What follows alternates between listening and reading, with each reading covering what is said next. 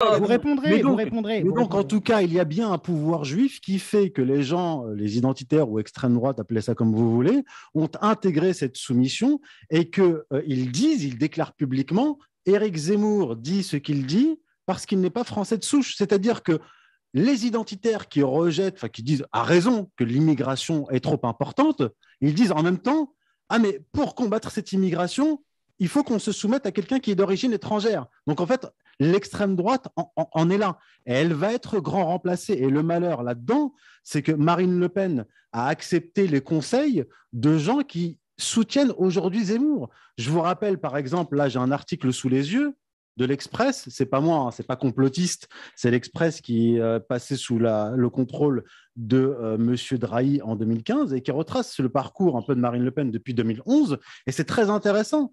Euh, il dit par exemple cet article, donc le, chapeau de l'article, le titre Comment Marine Le Pen cherche à séduire la communauté juive. Le chapeau, le soutien de la communauté juive par sa puissance symbolique est un enjeu majeur de la dédiabolisation du FN. Sa présidente travaille au, corps les réseaux. Ah, il, il existe des réseaux juifs en France, ok, pour être un jour reçu avec les honneurs en Israël. Ah oui, donc être reçu en Israël, c'est plus important qu'être reçu à Moscou, Pékin ou Washington. Et ce qui est, ce qui est intéressant Elle a là-dedans. déjà été reçue à Moscou. Donc, euh, Oui, oui, non, mais je sais, je sais. Mais euh, apparemment, Israël, c'est plus important.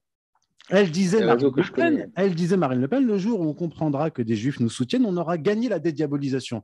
Donc, en fait, la condition, donc le, le cœur de la dédiabolisation, apparemment, c'est la question juive. Et là, on en vient à M. Goldnadel, euh, qui disait, donc, début 2011, quand Marine Le Pen allait prendre la tête du, euh, du parti, euh, il lui dit lors d'un tête-à-tête avec Marine Le Pen, euh, qui lui demandait, il lui proposait, il disait, sinon de tuer le père, au moins de se mettre à jour avec la Shoah. Elle, elle a fait les deux, dans le mois qui a suivi et dans les années qui ont, qui ont suivi. Et M. Kuckerman, le patron du CRIF, avait dit qu'elle était fréquentable, pour revenir ensuite sur ses propos en disant, alors, qu'est-ce qu'il dit, monsieur? Il dit, euh, nous devons être exemplaires et sans faille dans le rejet des héritières de Jean-Marie Le Pen, en parlant de Marion et de euh, Marine Le Pen. Elle a suivi ses conseils.